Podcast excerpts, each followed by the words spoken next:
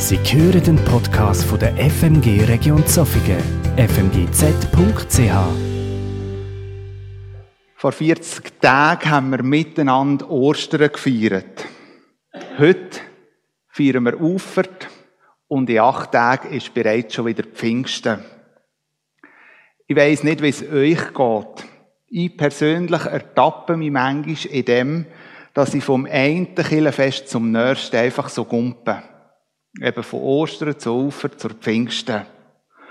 Und manchmal fast wie in der Gefahr steht, Tage dazwischen, zwischen diesen grossigen Viertigen, wie zu vergessen. Und darum möchte ich euch heute Morgen einladen, mit mir einen Gedankenspaziergang zu machen. Und mit dem Spaziergang starten wir an Ostern und enden beaufert. Ja, an Ostern denken wir daran zurück, dass Jesus auferstanden ist. Das ist ein absoluter Supergau zu dieser Zeit. Niemand hat damit gerechnet, dass das passiert. Nachdem dass die Jünger einzeln Jesus dann begegnet sind, hat sich schnell umeinander geredet. Dass da etwas passiert ist, wo sehr wahrscheinlich in die Geschichte eingeht. Zu dieser Zeit hat es viele so schillernde religiöse Persönlichkeiten gegeben. Aber keine von diesen Persönlichkeiten ist je aus dem Reich der Toten zurückgekehrt. Angefangen hat alles in einer kleinen Gruppe. Und sind nicht abstrakte Einsichten gewesen, die die Menschen verändert hat, sondern es ist eine konkrete Begegnung gewesen. In dem Fall mit dem auferstandenen Messias.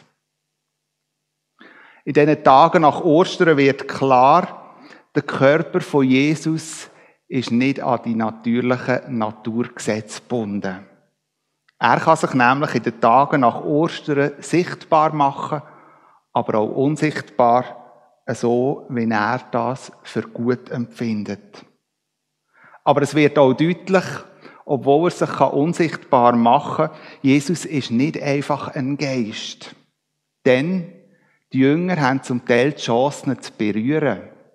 Und nicht nur das, Jesus ist auch mit seinen Jüngern. Wie das funktioniert, das übersteigt unser menschliches Denkvermögen. Und ich glaube, es gibt keinen Bericht von einem Wiedersehen in der Bibel, wo man eigentlich noch viel mehr möchte wissen als das, was in der Bibel innen steht. In der Zwischenzeit zwischen Ostern und Ufert lesen wir von den einen oder anderen Begegnungen, wo Jesus mit Menschen hatte. Einisch hat er 500 Gläubige getroffen. Das Wunder der Auferstehung ist je länger, je mehr ein öffentliches Ereignis geworden.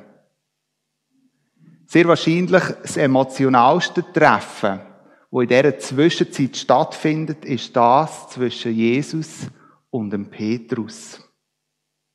Man geht davon aus, dass sehr wahrscheinlich das dritte Treffen war, die dritte Begegnung, wo der Petrus mit Jesus hatte.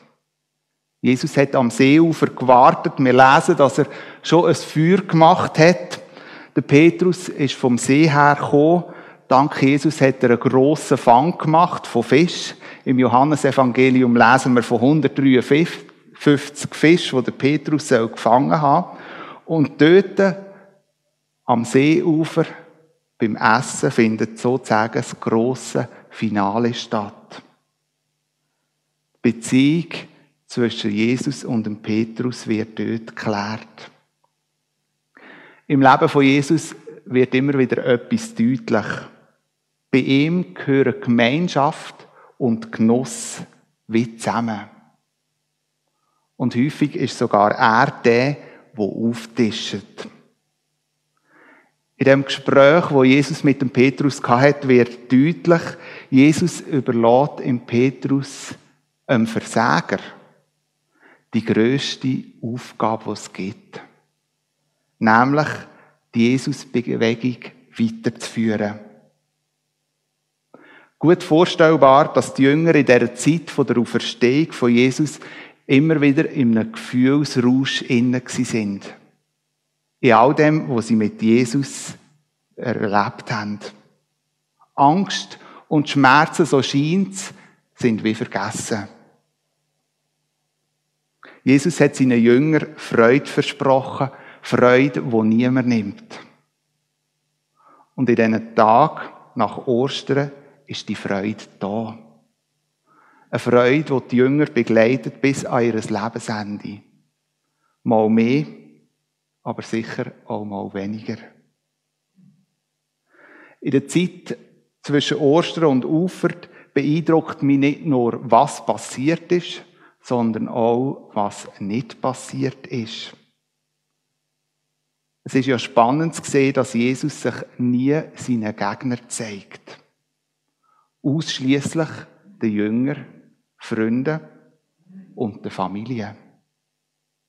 Jesus hinterlässt in dieser Zeit zwischen Ostern und Ufer auch nicht irgendwo einen schriftlichen Nachlass über je nachdem auch theologische Streitfragen, die er mit so einem Nachlass ja hätte können klären Manchmal denke ich, es wäre praktisch gewesen, wenn ich sehe, was so Fragen alles schon ausgelöst haben in der Vergangenheit. Aber die Klärung von diesen Fragen überlässt Jesus seinen Nachfolger. Und dann, 40 Tage nach seiner Auferstehung, ist es soweit. Und ich nehme euch in die Textstelle in Apostelgeschichte 1, die Verse 4 bis 12. Apostelgeschichte 1, die Verse 4 bis 12.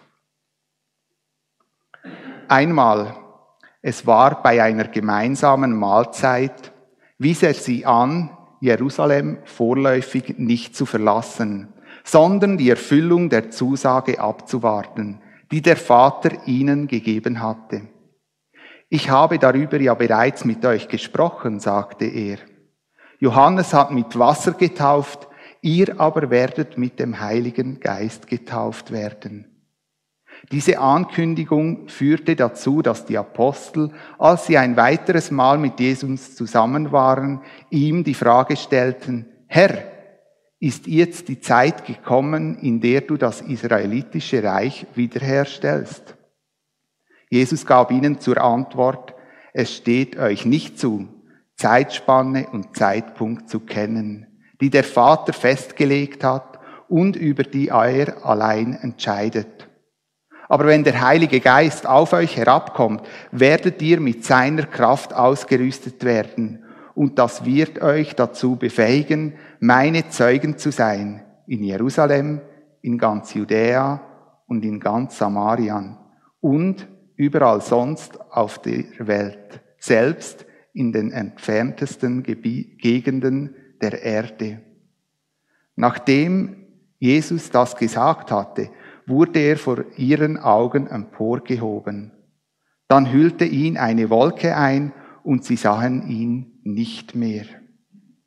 Während sie noch wie gebannt zum Himmel hinaufblickten, dorthin, wo Jesus verschwunden war, standen mit einem Mal zwei Männer in leuchtend weißen Gewändern bei ihnen. Ihr Männer von Galiläa, sagten sie, warum steht ihr hier und starrt zum Himmel hinauf? Dieser Jesus, der aus eurer Mitte in den Himmel genommen worden ist, wird wiederkommen, und zwar auf dieselbe Weise, wie ihr ihn habt gehen sehen. Daraufhin kehrten die Apostel nach Jerusalem zurück. Sie waren mit Jesus auf einem Hügel gewesen, der Ölberg, genannt wird und nur einen Sabbatweg, etwa eine Viertelstunde von der Stadt entfernt ist. Mal so weit der Text zur Ufert. Jesus verspricht seinen Jüngern, dass sie nicht alleine werden bleiben, sondern dass der Heilige Geist wird kommen und der Heilige Geist ihre Kraft wird sein. In jüdischen Vorstellungen ist unter anderem auch eine Vorstellung von sogenannten Schutzgeistern vorhanden gewesen. Was da aber Jesus verspricht, geht weit über einen so einen Schutzgeist, wo sie dazu mal davon geredet haben, aus. Ein kleiner Hinweis hier am Rand. Der Heilige Geist, wo die Jünger dann ab Pfingsten empfangen haben, wird das Zentrum sein von unserer nächsten Predigtserie, die am nächsten Sonntag startet. Die Serie lautet Schritte in die Freiheit. Und wo uns auch die Kraft näher soll bringen, wo ab Pfingsten die Jünger empfangen haben, aber wo auch alle mehr die Möglichkeit haben, mit dem Heiligen Geist zu leben. Die Himmelfahrt, so lesen wir im Text, findet vor dem Tor von Jerusalem statt. Da am gleichen Ort, wo die Passionswoche angefangen hat, auf dem Ölberg. Jesus hat wieder einmal mit seinen Jüngern Gemeinschaft und Genuss gelebt. Wir lesen, dass sie vorhin miteinander gegessen haben. Und vielleicht ist bei der einen oder anderen bei dem Essen vorhin irgendwo noch immer der Wunsch aufgekommen, dass Jesus doch die Männer möchte vorknöpfen, wo ihn zum Tod verurteilt haben. Wo ist die Vergeltung für die Kreuzigung?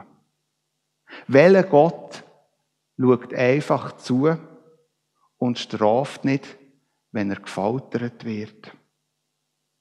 Bei heidnischen Göttern wäre es selbstverständlich gewesen, dass die irgendeine Rach geübt hätten, dass sie Vergeltung gelebt hätten. Aber der wahre Gott ist anders.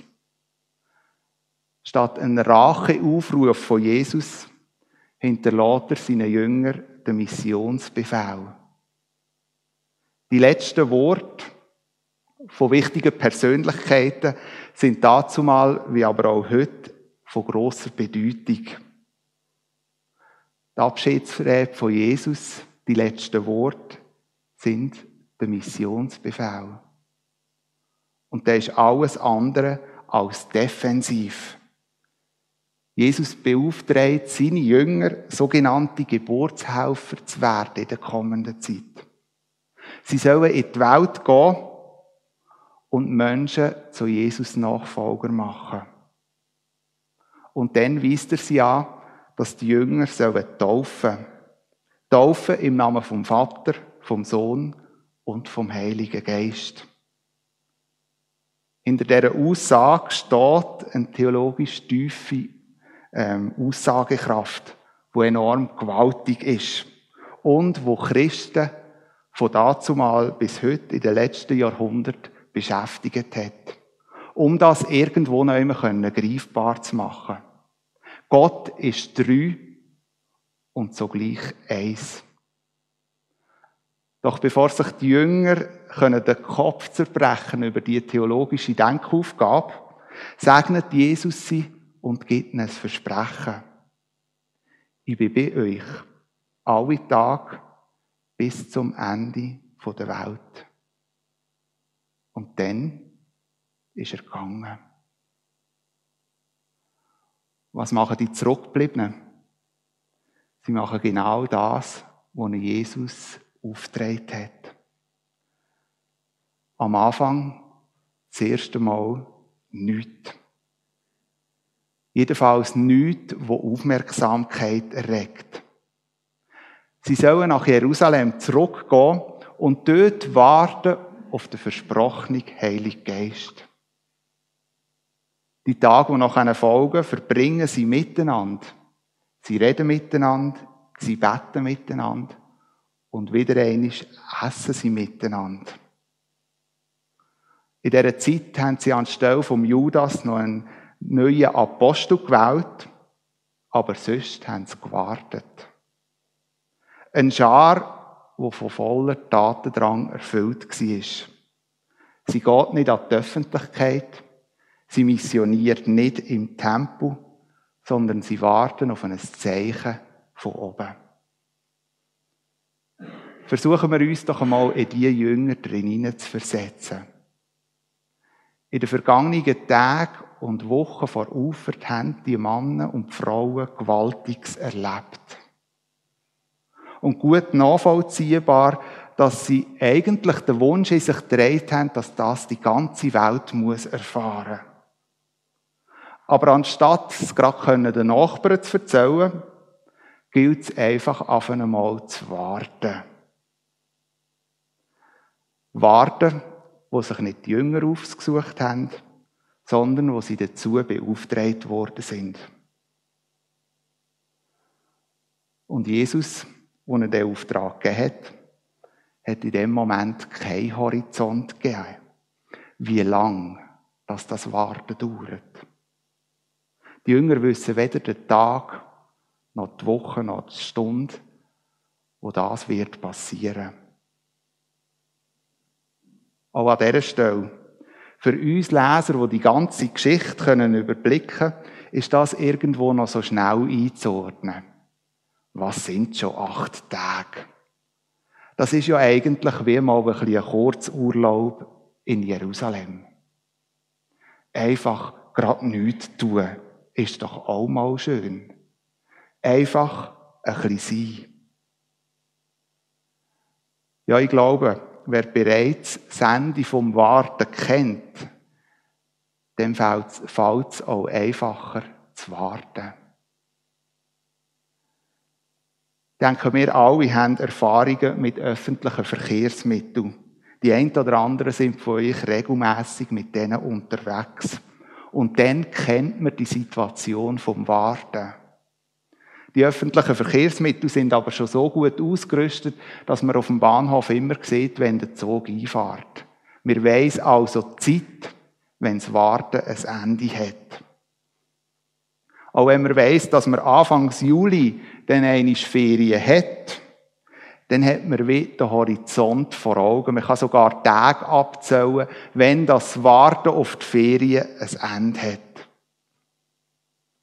Was aber, wenn man nicht weiß, wenn das Warten ein Ende hat? Wenn der Zug sich auf unbestimmte Zeit verspätet, wenn man zwar weiß, dass man Ferien nehmen kann, aber man weiß noch nicht, ob der Chef ihm das Jahr, nächstes Jahr oder übernächstes Jahr die Ferien gewährt. Spätestens dann, glaube ich, ist Warten keine Lust mehr, sondern eine Last. Das sind eher banale und zugegeben zugespitzte Beispiele.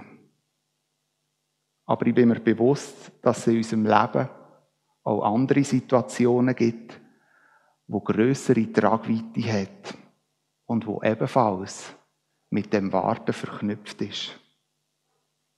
Ein Warten, wo man nicht selber ausgesucht hat, wo ein Ende nicht absehbar ist.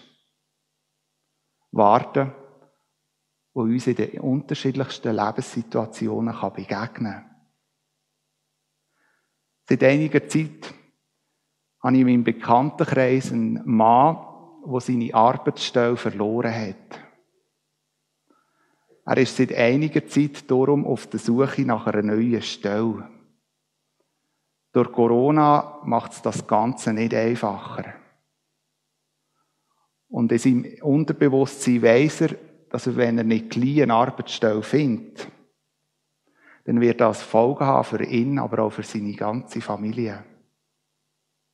Tag für Tag wartet er um von diesen vielen Bewerbungen, die er weggeschickt hat, hoffentlich eine positive Antwort zurückzubekommen. Doch sein Horizont vom Warten ist noch nicht absehbar. Zu Recht kann man sich an dem Punkt die Frage stellen, gibt es denn eigentlich in dem Bereich vom Warten auch etwas Positives? Oder ist es vielmehr einfach eine Last und schlichtweg schwierig? Um dieser Frage nachzugehen, möchte ich mit euch ein Bild von der Natur anschauen. Und zwar nehme ich euch wieder einmal mit in unseren Garten. Das, was ihr hier seht, ist ein Birnbaum. Vor einigen Wochen oder Tagen hat der Birnbaum sehr schön blüht. Und wo er blüht hat, mit seiner Blust, hat er uns eigentlich Früchte versprochen. Also Beeren, dass wir Beeren ernten können.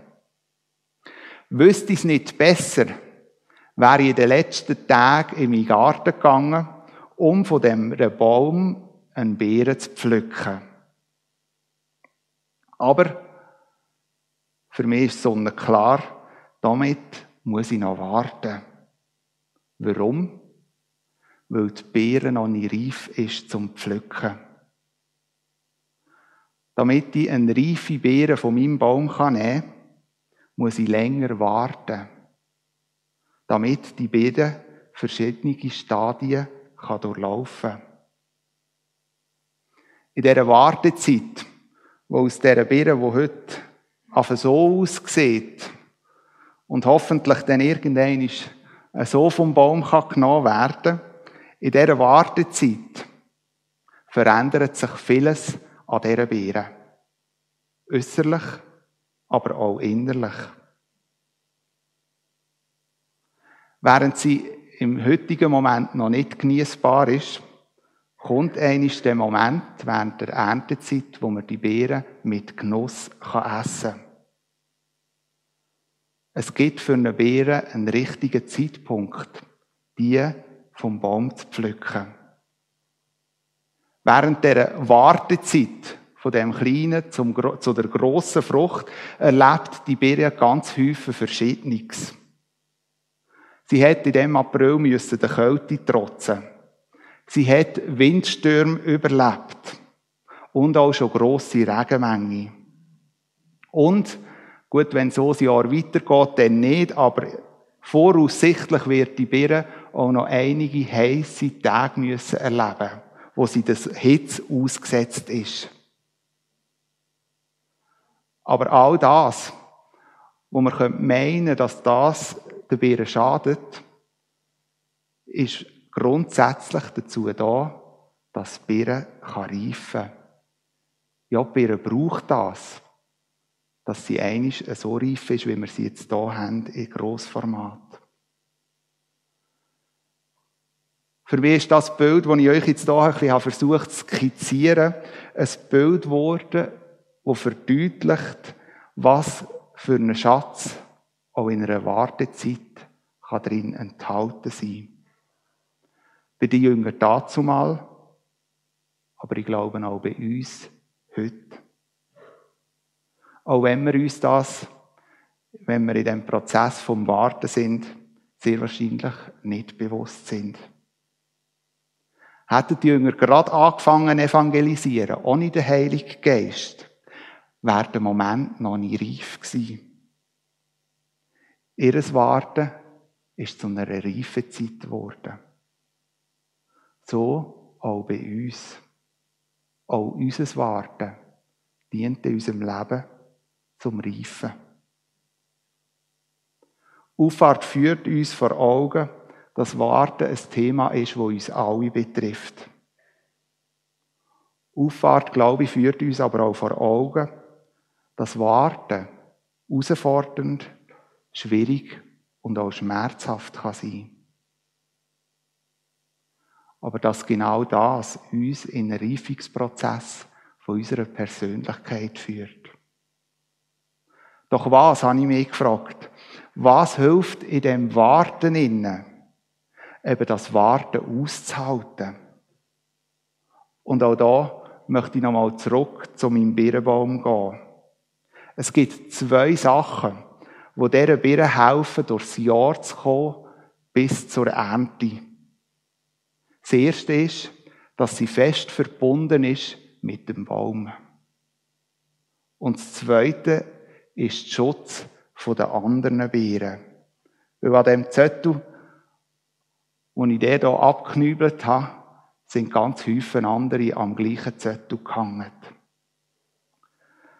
Wären die beiden Sachen nicht, oder würden sie im Reifungsprozess wegfallen, wäre das auch Tod für die Birne. Sind sich das vielleicht die Jünger dazu mal bewusst gewesen, dass die beiden Sachen im Warten eine zentrale Rolle spielt?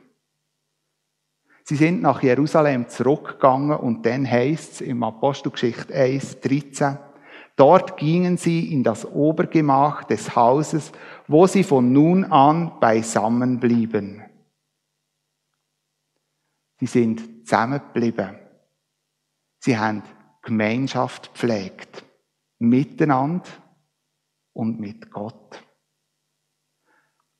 Die Jünger sind in dieser Zeit vom Warten fest verbunden geblieben mit Gott im Gebet. Und sie sind fest verbunden geblieben mit den anderen Jüngern, wo ihnen in dieser Zeit vom Warten ebenfalls wie Schutz gegeben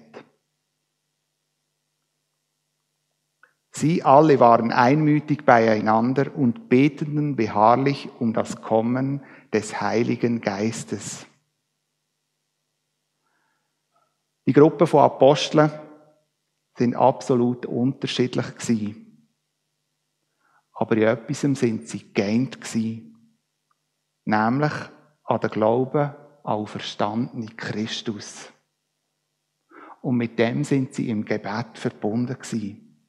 Und sie haben sich an die Verheißungen gehalten, wo ihnen Jesus gegeben hat. Einer, und ich denke, von den sehr wichtigen Punkten, wenn es darum geht, im Warten innen durchzuhalten und auszuhalten. Auch für uns in unserer Lebenssituation. Trotz dem Warten verbunden sein mit Jesus. Dieter Bösser hat vor einigen Wochen genau über das Thema Predigt gehalten. Und ich möchte euch ermutigen, wenn ihr das Thema noch wettet, vertiefen, dann nützt die Möglichkeit von unserer Homepage. Dort findet ihr alle Predigten, unter anderem auch die vom Dieter Bösser, wo in seinen Gedanken ganz stark in die Richtung geht. Vom Verbundensein mit Jesus, vom Verwurzeltsein in ihm. Die Jünger, so lesen wir, haben Zeit miteinander verbracht. Zeit mit den Menschen, wo sie im Warten innen begriffen haben. Zeit mit den anderen, die haben können nachvollziehen, wie das sie sich fühlen. Sie haben Zeit verbracht mit Menschen, die an den auferstandenen Jesus geglaubt haben und ihm haben nachfolgen wollen. Und die Gemeinschaft hat ihnen geholfen, das Warten wie zu ertragen. Und wie sieht das bei uns aus? Wie gehen wir mit so Wartezeiten um, wenn wir jetzt mit drinnen stehen? Erkennen wir in der Gemeinschaft mit anderen die Kraft, die die Jünger empfangen haben? Ich bin überzeugt, Gemeinschaft mit Gleichgedenkenden, mit Gleichglaubenden. So eine Gemeinschaft hat Kraft. Trägt Kraft für jedes Einzelne, aber auch für das Ganze mit sich. Ich glaube aber auch, dass nicht alle gleich empfinden. Ich bin überzeugt, dass es einige gibt unter uns, die in einer grossen Gruppe am meisten Kraft schöpfen und dort drinnen richtig aufblühen. Auch ganz besonders in Wartezeiten. Aber ich glaube, es gibt auch andere, wo so große Gruppen eher als erdrückend empfinden und ihre Kraftquellen in Wartezeiten eher in einzelnen Beziehungen schöpfen. An dieser Stelle geht es mir nicht ums Werten oder Bewerten oder sogar Verurteilen. Ich kann hier nur wieder das Bild von meinem Birnbaum bringen. Weil an meinem Birnbaum gibt es übrigens Beeren, die nur mit zwei, drei zusammenhängen. Und es gibt andere, die mit zehn oder mehr zusammenhängen. Da habe ich so den Eindruck, das verdeutlicht ganz gut, wie auch mehr Menschen ticken. Egal, mit wie vielen dass wir zusammen sind. Ich glaube, in Gemeinschaft liegt Kraft. Mit Einzelnen, mit der ganzen Gemeinde. Aber in der letzten beobachte ich einen Trend, den ich auch gerne mit euch teile. Ich beobachte, dass gerade besonders in Wartezeiten von Menschen sie sich aus den Gemeinschaften zurückziehen. Ja, Gemeinschaften sogar gemieden werden. Immer mehr in Wartezeiten irgendwo nehmen an Rand von Gemeinschaften gehen. Gründe dafür können sehr unterschiedlich sein und ich glaube auch mehrschichtig. Und ich glaube auch häufig ist es prägt von Angst, Scham und Verletzung. Die Jünger, die Jesus verabschiedet haben, hätten unterschiedlicher nicht können sein. Aber auch ufert sind sie zu einem Team geworden, zu einer Gemeinschaft zusammengefügt worden.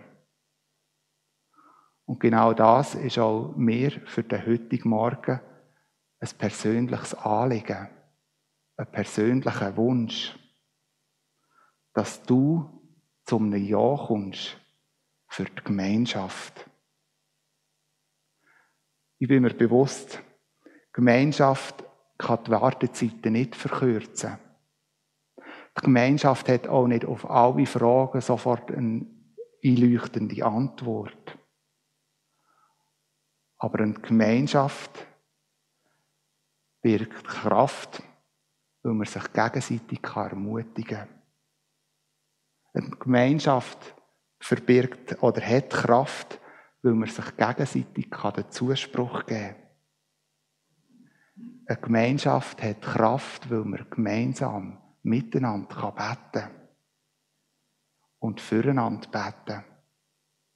Eine Gemeinschaft birgt Kraft, weil auch Zweifel und Frust Raum haben.